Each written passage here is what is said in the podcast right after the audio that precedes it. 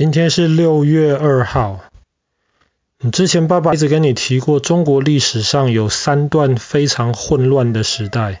魏晋南北朝。对，一个时代就是战国时代。我们之前讲到三家分晋的时候，对，就是战国时代的开始。然后第三个比较后来的，对，就是五代十国。我们讲到朱温篡了唐朝的位置，这个就是五代十国的开始。我们今天要讲的是中间第二个魏晋南北朝。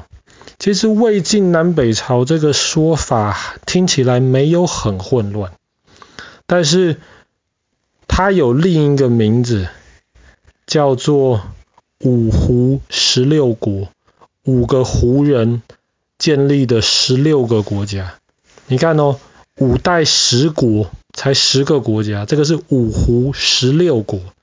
听起来感觉起来就更混乱了，而且五胡五种不同的少数民族建立了这么多国家，所以这是一个非常非常混乱的时代，因为这太多个国家了，这十六国并不是同时间一起存在的，有时候可能有六个七个国家存存在，然后有时候多一点，有时候少一点。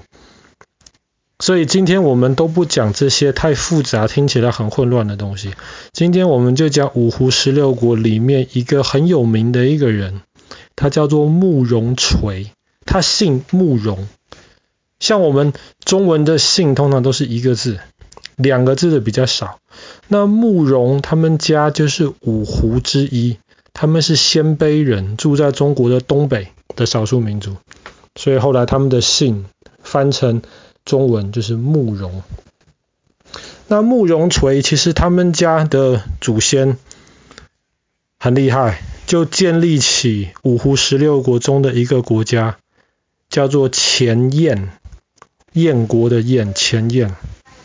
后来前燕的这个皇帝，就是慕容垂的爸爸，他其实是一个很优秀的一个皇帝，他很喜欢慕容垂。但是慕容垂是第五个儿子，他不是太子，所以即便这个爸爸再怎么喜欢慕容垂，那么下一任皇帝还是太子，慕容垂的哥哥。那其实慕容垂的兄弟其实很嫉妒慕容垂啊，但是慕容垂真的很厉害，在那个时候慕容垂很年轻的时候就被派去打仗，然后后来南边的东晋打上来的时候。慕容垂很年轻，可是就派过去跟东晋一个非常有经验、非常厉害的一个将军，然后把他们呃赶出去了。所以慕容垂很年轻就做了很大的官。可是那个时候前燕的皇帝是他哥哥，再怎么说慕容垂是弟弟，所以他哥哥即便不是很喜欢他，也不怕他。可是后来他哥哥死掉了，下一任皇帝。就是他的哥哥的儿子，就是他的侄子。哇，这个侄子就很怕这个叔叔啊。为什么？他是叔叔啊，他不是我弟弟，他是叔叔，辈分比较高，而且这么会打仗，而且很多将军、很多士兵都很听他的。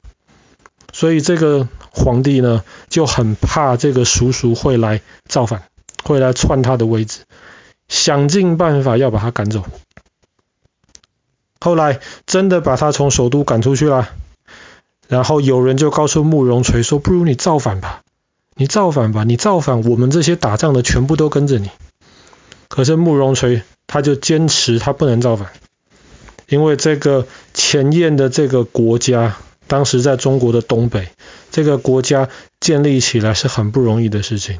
他说他绝对不造反，你又不造反，这小皇帝又要把你杀掉。你怎么办呢？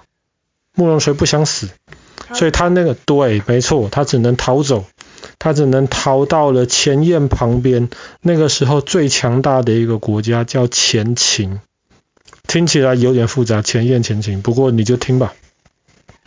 那个时候前秦的国王其实是一个很厉害的一个人，他一听到了这个慕容垂竟然要过来向我们投投降，既然要为我工作，他非常的开心。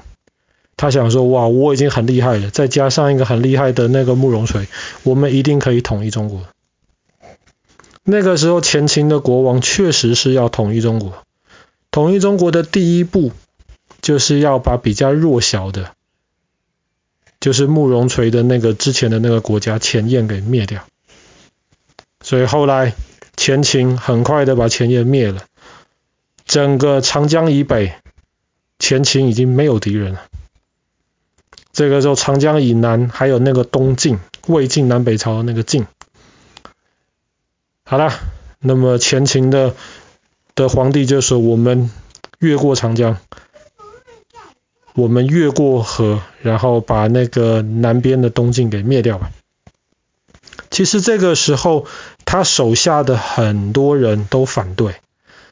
他说：“你一下灭了北方这么多国家，不要那么急，你要确定这些人是真的听你的，不会造反。”慢一点再过河去打东晋，但是慕容垂大力支持，慕容垂就巴不得你赶快去，赶快去。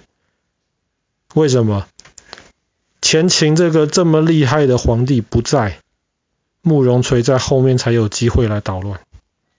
所以果然前秦的皇帝过河了，本来都以为要赢了。可是结果竟然输给了东晋的军队，哇！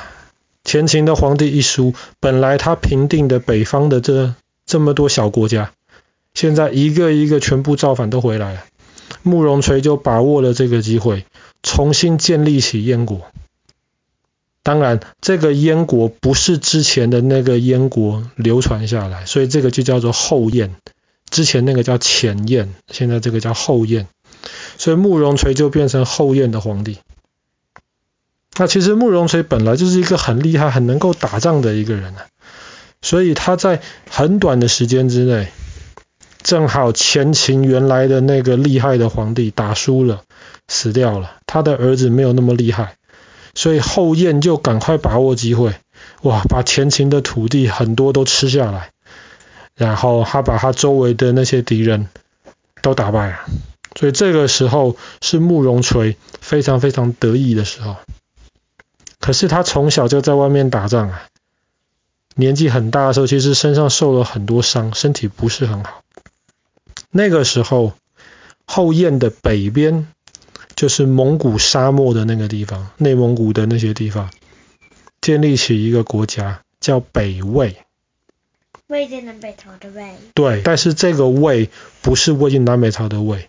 魏晋南北朝的魏指的是三国时代曹操的那个魏国，但是这个北魏是另一个，所以就建立起了这个北魏的这个小国家。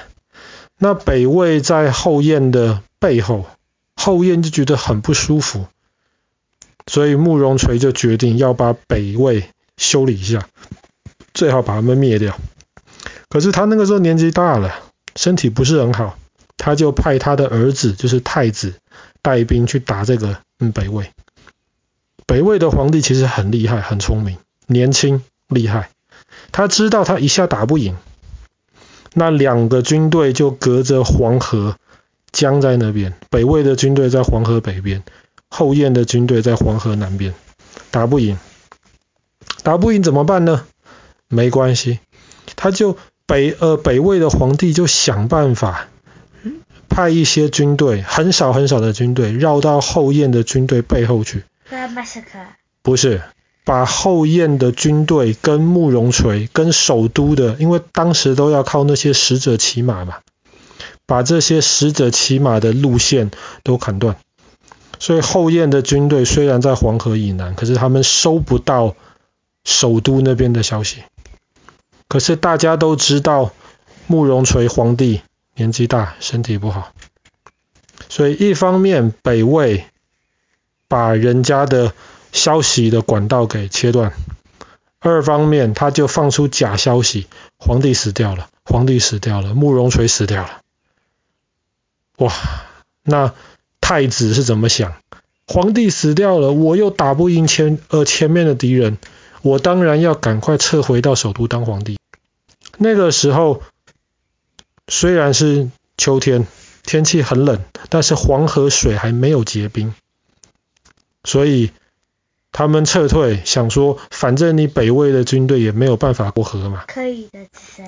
所以他们就撤退了，也没有留下人在后面来。可是没有想到，一天的晚上忽然很冷很冷，黄河结冰，北魏的军队就这样子过河，追着撤退的后燕军队，追到一个地方叫做参河坡。后燕军队完全没有准备，就这样子被北魏的军队大屠杀在参河坡这个地方。后来只剩下太子还有很少的一些人逃了回去。哇，这个大败的消息一传到慕容垂的耳朵里面，慕容垂伤心难过，而且很很后悔。所以即便他身体很不好，他还决定重新带一一支军队来报仇。可是，当他这支报仇的军队经过参河坡的时候，其实才过了几个月而已。经过参河坡，他看到自己的那些后燕的士兵尸体都还没有埋起来，一堆几万人倒在那边，他就更难过。然后，在西元三百九十六年的今天，六月二号，慕容垂就死掉了。慕容垂死掉之后，你觉得后燕怎么办？都没了。后燕很快就被北魏给灭掉了。其实后来北魏也是很有机会，差点要统一中国，可是后来也是因为发生了一些其他事情。好了，那么慕容垂的故事，其实可能有些人不是很熟悉，但是中文世界里面有一本小说很有名。叫做《天龙八部》，你没看过，但是没关系。希望你以后长大有机会看《天龙八部》是一个故事，它里面就有讲到有一个人，就是慕容家的，在一千多年之后的宋朝，他还是想学着慕容垂一样，重新建立起燕国来。当然，已经隔了一千多年了，那是建立不起来的。历史上只有一个例外，就是我们之前讲过的以色列复古。可是除了那个之外，你隔个几百年、一千年要重新建立这个国家，没有再发生过第二次。好啦，今天故事就讲到这边。燕国很有名、很厉害的一个君主慕容垂的故事。